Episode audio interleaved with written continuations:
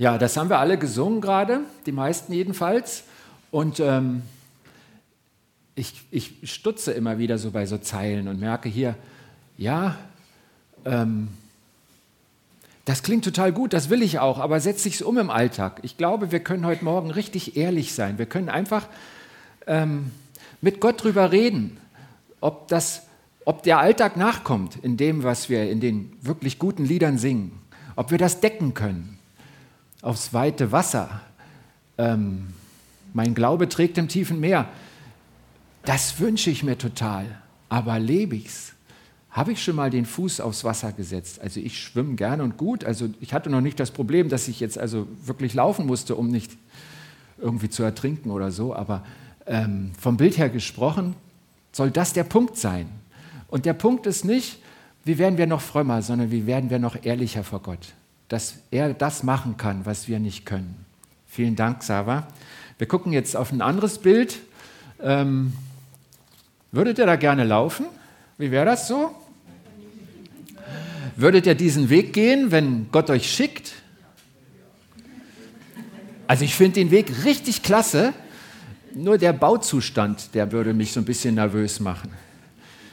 Das ist in Spanien, Caminito del Rey, ich weiß nicht, wie man es Spanisch ausspricht, Königspfad. Da ist also auch schon mal ein König gelaufen. Inzwischen ist er renoviert, hat wieder ein Geländer. Und äh, es soll einfach nur ein Bild sein für uns, ähm, ob Gott uns wirklich nur ein Wort sprechen kann. Ist das so in meinem Leben? Kann er einfach was sagen? Und ähm, also für die nicht schwindelfreien glaube ich ja fast, Gott sagt es gar nicht, weil er uns so lieb hat. Aber vielleicht fällt dir eine andere Herausforderung deines Lebens ein, die, äußerlich nicht so spektakulär ist, aber sich für dich genauso anfühlt. Und, und komme ich zu diesem Vertrauen? Komme ich zu diesem Vertrauen, dass ich sage, Herr, wenn du das sagst, mache ich das. Also ohne mache ich es nicht, bin ja nicht verrückt, aber wenn du das sagst, mache ich sogar sowas. Ich habe über das Thema nachgedacht. Der erste, der mir eingefallen ist, ist dieser ältere Herr, ist ein Deutscher, auch wenn ihn viele Englisch aussprechen, Georg Müller, vielleicht kennt ihr den als George Müller oder so, ähm, ist in Deutschland geboren, ist als junger Mann nach England gegangen, als Judenmissionar, hat fast ein ganzes Jahrhundert gelebt, von 1805 bis 1898 oder irgendwie sowas, aber bekannt wurde er für seinen Glauben. Da war die Not der Kinder, der Waisenkinder auf der Straße und dann hat er gesagt, da müssen wir was machen. Und dann hat er Waisenhäuser und Schulen gegründet. In der Hochzeit dieser Arbeit waren 2000 Kinder in Waisenhäusern. Und er hatte den Grundsatz, ich bitte niemanden nie um Geld. Ich bete nur. Es gibt so eine Richtung, die nennt sich Glaubensmission und da ist er das große Vorbild. Und ähm, man kann sich ja ausrechnen, wie viel 2000 Waisenkinder futtern, wie viel Angestellte, die ein normales Gehalt kriegten, er da hatte. Dazu mehrere Schulen, die er gegründet hat, weil er sagte, ich will, dass diese Kinder eine Perspektive haben, die, um die sich niemand kümmert. Und ähm, es ist äh, ergreifend zu lesen, wie dieser Mann gebetet hat und es Tage gab, wo es kein Geld gab. Sie wussten, das Frühstück haben die Kinder, zum Mittag haben sie nichts. Was mache ich jetzt? Und er hat gebetet. Er ist nicht rumgegangen, hat gesagt, ich weiß, du hast einen Spargroschen, kann ich den haben? Hat er nicht gemacht. Und ähm, wenn du jetzt sagst, okay, George Miller, letztes Jahrhundert, inzwischen vorletztes, ähm, ist ja doch eine Weile her, mir sind dann auch Menschen eingefallen, die ich kenne. Zum Beispiel Walter Heri. Der ist ja 50 Jahre bei den Indianern gewesen. Und das klingt ja irgendwie romantisch, ne? Aber ich glaube, es war überhaupt nicht romantisch im Anfang. Und mir sind so Worte im Kopf, wo du erzählt hast, ähm, ich habe Morddrohungen erhalten, mehrere. Und er hatte eine Frau, dann kleine Kinder. Er war da völlig isoliert. Es, es hätte wahrscheinlich lange nicht mal jemand gemerkt, wenn dir was passiert wäre, dir und deiner Familie. Du hast ja auch Verantwortung für andere gehabt. Er sitzt noch hier, ne? es ist irgendwie gut gegangen. Ihr könnt ihn darauf fragen, das ist total schön, weil so etwas Ermutigendes ist, so ein Zeugnis, was wir mit Gott erleben, wenn wir unser Vertrauen auf ihn setzen. Aber die Frage ist ja so ein bisschen, ist das Leichtsinn oder kennen wir Helden? So diese George Miller-Helden hier. Was, wie soll ich das bewerten und wo stehe ich? Mache ich das auch oder ist das nur was für andere, die man dann in der Predigt erwähnt? Okay, Ich habe einen Bibeltext gefunden, wo wir auf dieses Zitat kommen und wo es um das Vertrauen geht. Ich lese uns den Text vor, steht im Matthäusevangelium im achten Kapitel. Als Jesus in Kapernaum eintraf, kam ein römischer Offizier zu ihm und bat ihm um Hilfe. Er sagte, Herr, mein junger Diener liegt im Bett, er ist gelähmt und hat große Schmerzen. Jesus antwortete, ich werde kommen und ihn heilen. Da sagte der Offizier, ach Herr, ich bin es nicht wert, dass du in mein Haus kommst. Sprich nur einfach ein Wort und mein Diener wird gesund. Ich weiß das, weil ich selbst vorgesetzte Offiziere habe und auch mir Soldaten unterstellt sind. Ich brauche nur zu sagen, geh und sie gehen oder kommt und sie kommen. Und wenn ich zu meinem Sklaven sage, tu dies oder tu das, dann tut er es. Als Jesus das hörte, war er tief beeindruckt. Er wandte sich an die Menge und sagte, ich versichere euch, einen solchen Glauben habe ich bisher in ganz Israel noch nicht erlebt. Und ich sage euch, viele Menschen werden aus der ganzen Welt herbeiströmen und mit Abraham, Isaak und Jakob im Himmelreich zu Tisch sitzen. Viele Israeliten dagegen, für die das Reich Gottes eigentlich bestimmt war, werden in die tiefste Dunkelheit hinausgestoßen, wo sie weinen und mit den Zähnen knirschen werden.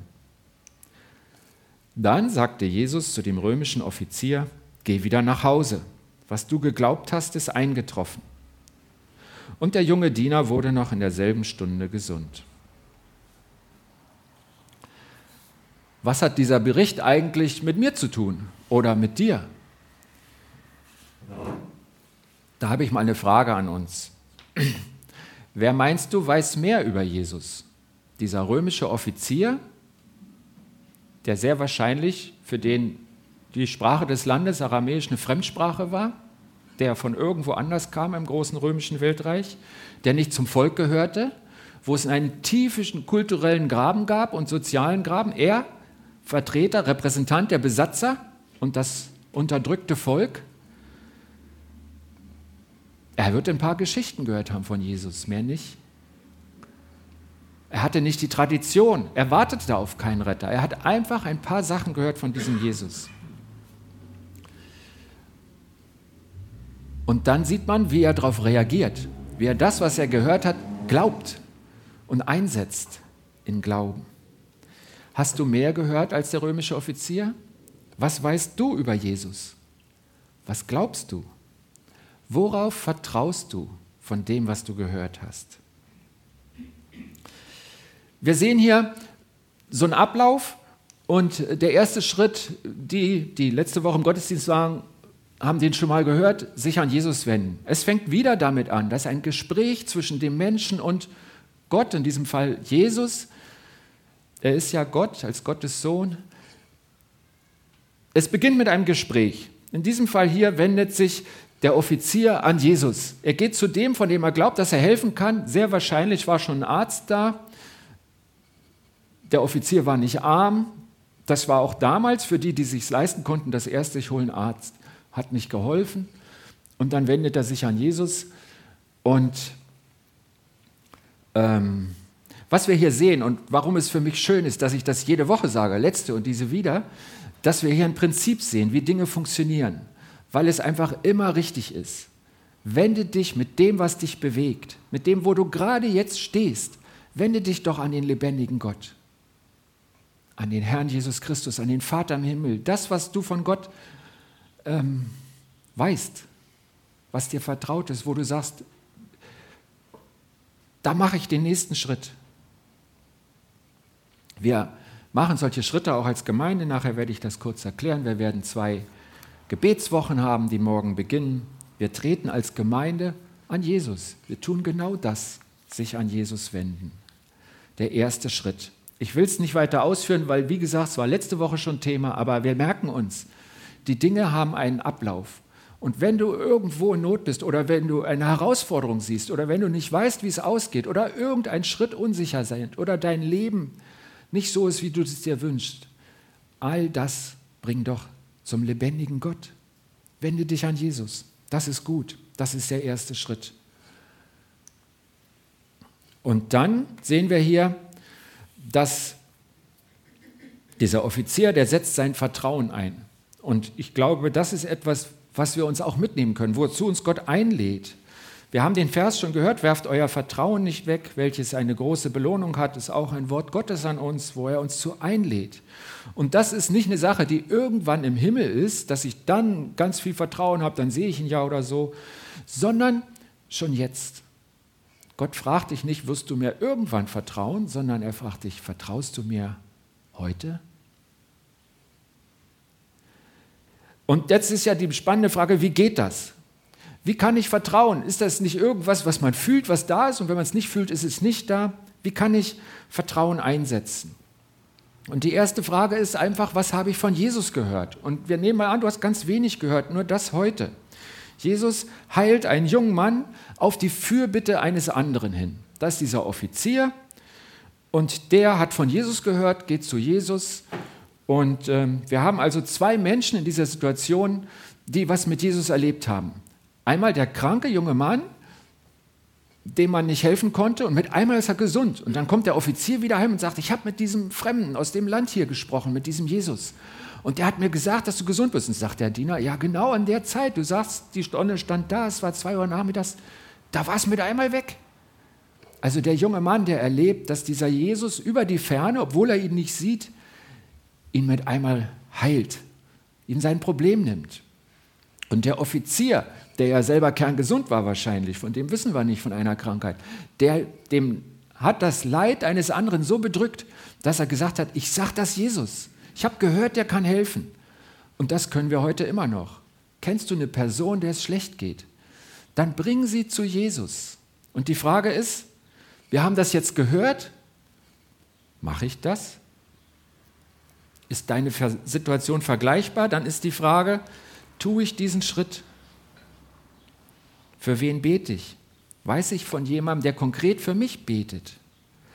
Will ich es glauben? Sagen, okay, das habe ich gehört und jetzt rechne ich damit, dass es so ist.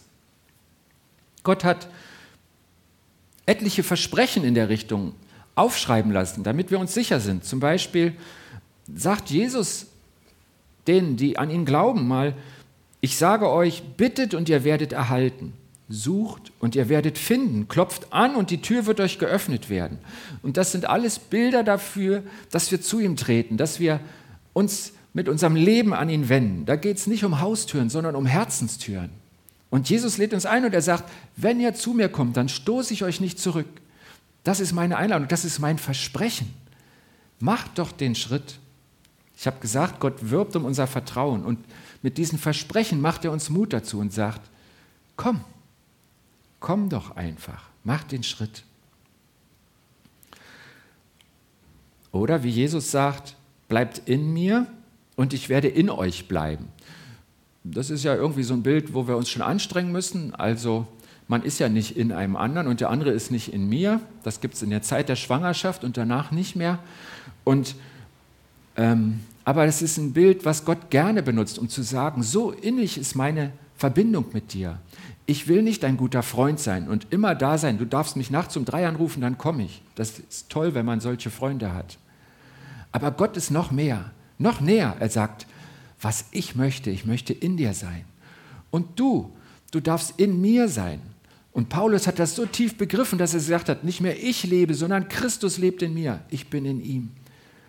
Und Jesus sagt das zu seinen Jüngern und sagt, ich bin der Weinstock, ihr seid die Reben so ein Bild für eine Pflanze, die wir hier kennen aus der Umgebung. Die Reben schlagen jedes Jahr wieder neu aus. Und er sagt, ihr seid die Reben, ihr kommt jedes Jahr wieder an dem Stock, der fruchtbar ist. Und wer in mir bleibt und ich in ihm, wird viel Frucht bringen. Gott hat uns die Dinge versprochen. Das ist nicht irgendwie so ein Risiko, sondern er sagt, ich werde das machen, wenn du mir nur glaubst. Ich, ich fange dann nicht an zu überlegen, ich habe mich schon festgelegt. Du kannst mir vertrauen, denn ich tue das. Es gibt noch viel mehr Versprechen Gottes an jeden Christen. Vielleicht weißt du auch ein Versprechen, das nur dir gilt. Und die Herausforderung, der nächste Schritt ist jetzt einfach, das Versprechen Gottes in meinem Herz nehmen, es für wahr halten, es ansehen. Manche schreiben sich einen Bibelvers und kleben ihn auf den Spiegel, dass sie ihn jeden Morgen sehen. Damit leben.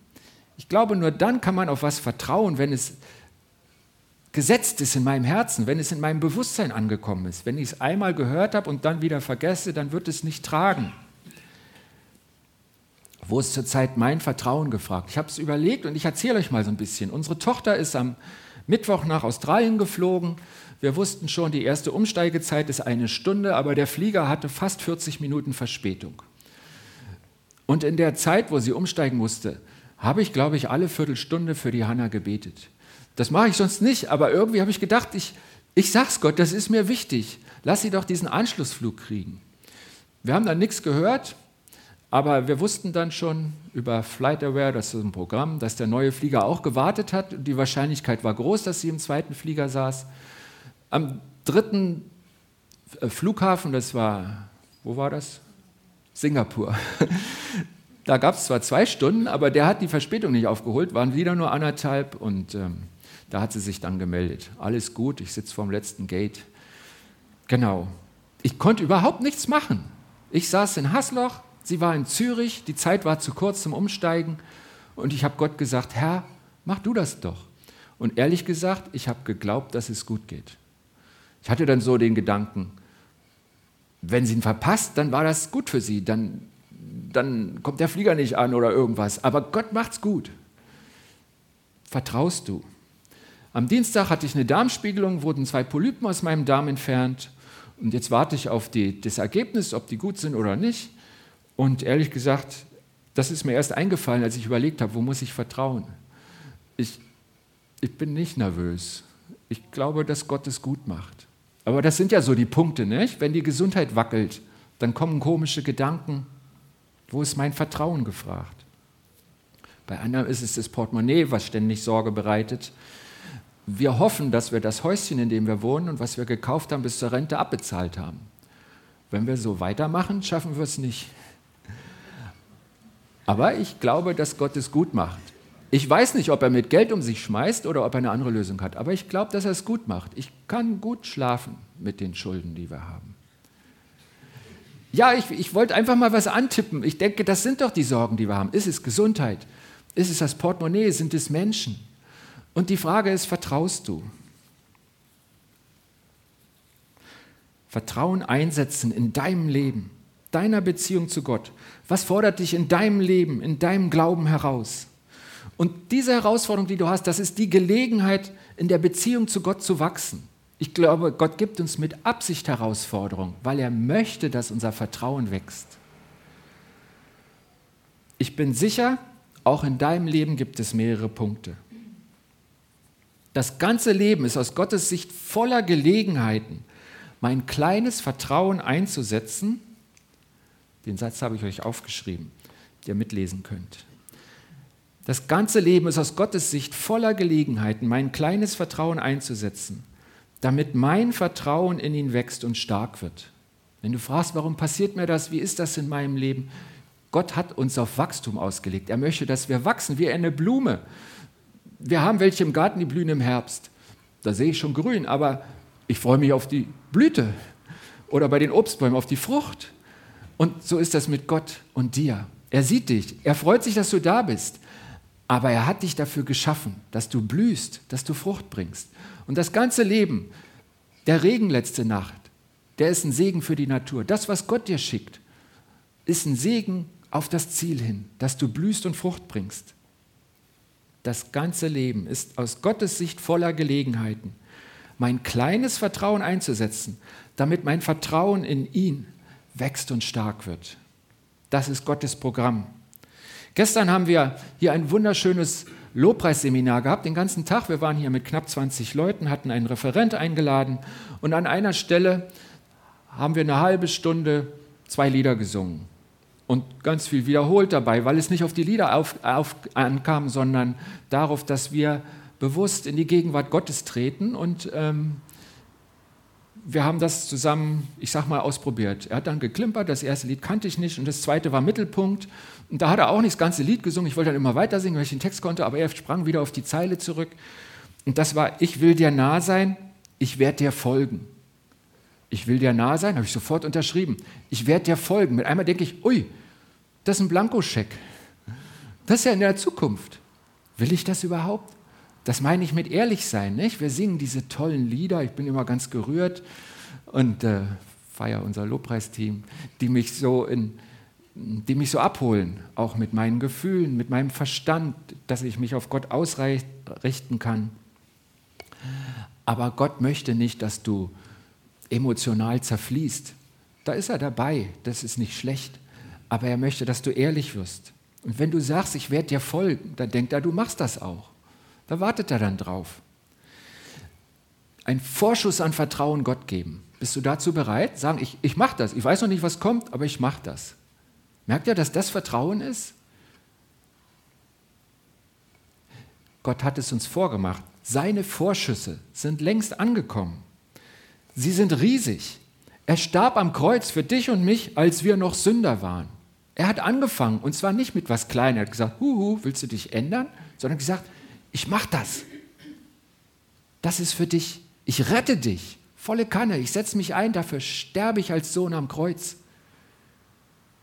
Willst du mir vertrauen? Willst du den kleinen Schritt machen? Diese Woche? Heute? Vertrauen einsetzen. Gottes Vorschuss annehmen und ihm auch einen Vorschuss geben. Einfach Ja sagen. Und dann ist das Erstaunliche in, in dem Bericht, den wir gelesen haben, Jesus wendet sich weg von dem Offizier, wendet sich an die Zuhörer und sagt denen was, weil ihm ganz wichtig ist zu sagen, passt mal auf, die Konsequenzen, die wählen wir mit. Da gibt es zwei Richtungen und äh, das können wir aus diesem vorbildlichen fremden Ausländer lernen, was der Offizier ja war in Israel. Und erst lobt er ihn und sagt, einen, einen solchen Glauben habe ich in ganz Israel nicht gesehen. Ich, ich sage es euch öfter, ich sage es auch heute Morgen mal, das griechische Wort für Glauben heißt Pistis, hat die Bedeutung Glauben und Vertrauen. Also wir könnten hier auch lesen, ein solches Vertrauen habe ich bisher in ganz Israel nicht gesehen. Das sagt er zu dem Offizier und dann kommt er dazu und sagt uns praktisch, schaut doch mal auf die Konsequenzen. Und er sagt in, in Vers 11, wir haben es ja schon gehört, ich lese nochmal vor, und ich sage euch, viele Menschen werden aus der ganzen Welt herbeiströmen und mit Abraham, Isaak und Jakob im Himmelreich zu Tisch sitzen. Wer glaubt und vertraut, der wird die vollkommene Gemeinschaft mit Gott erleben. Ich, ich, ich habe jetzt nicht so den Antrieb, mit Abraham, Isaak und Jakob am Tisch zu sitzen. Ich, ich kenne die ja gar nicht. Ja? Und dann denke ich mir, das Versprechen gilt ja nicht nur mir. Wenn ich mir vorstelle, wie groß der Tisch ist, wahrscheinlich sitze ich mit meinen kurzsichtigen Augen so weit weg, dass ich die gar nicht mehr erkenne. So, nicht? Aber das ist ein Bild.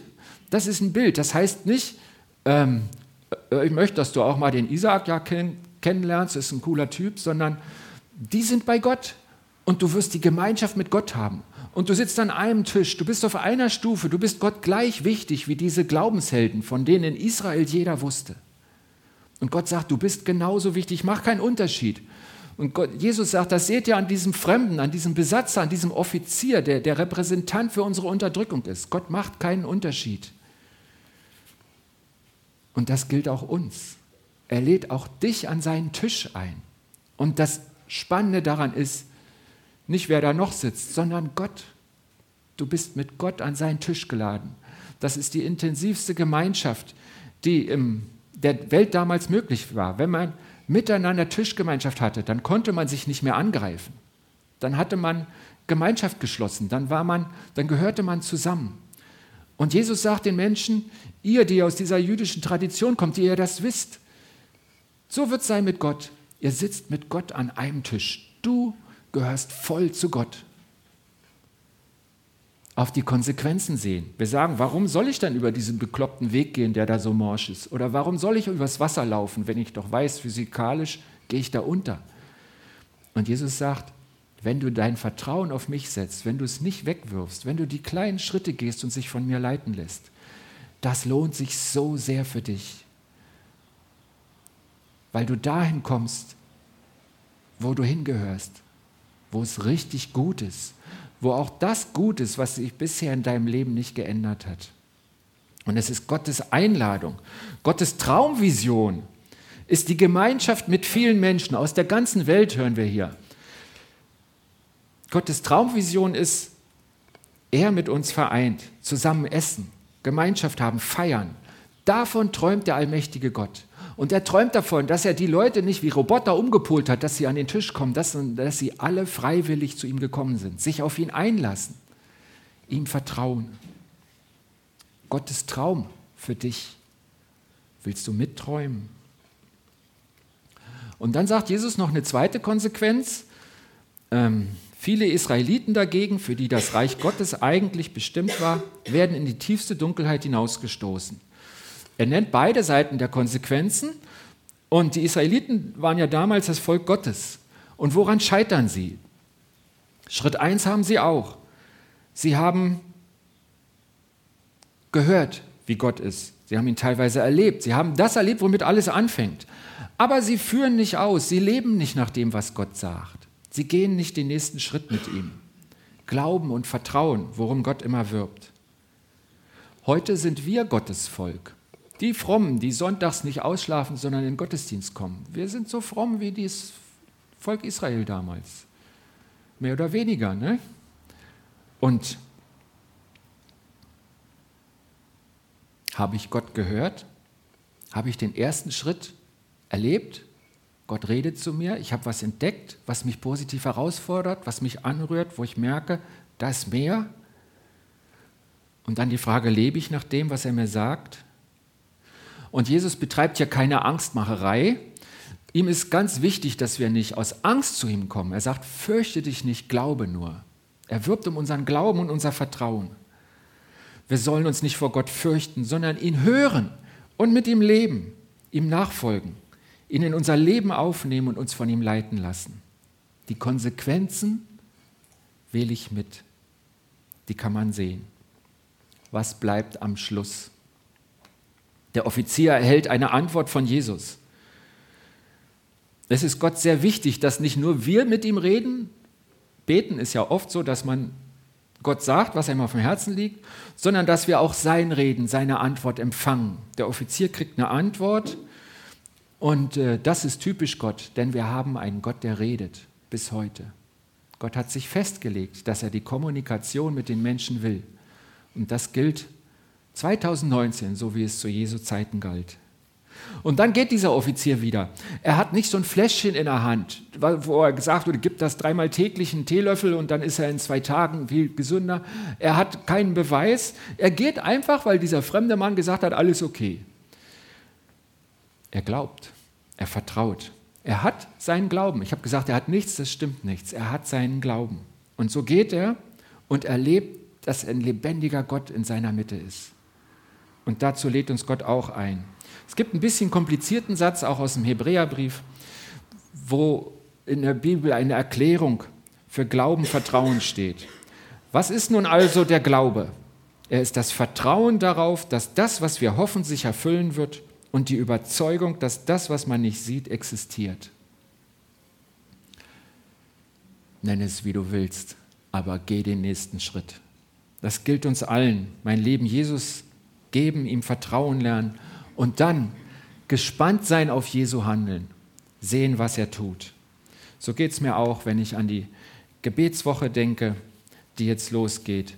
Und so geht es mir, wenn ich weiß, wir werden wieder anbieten, dass du, wenn du sagst, dieses Vertrauen habe ich nicht alleine, ich möchte mit Menschen beten, dass die mit mir beten. Ich brauche den Offizier der Fürbitte. Du kannst nach diesem Gottesdienst nach vorne gehen. Es gibt zwei, die hier warten, die gerne mit dir beten aber geh den nächsten Schritt und sei gespannt auf das, was Gott tut. Amen.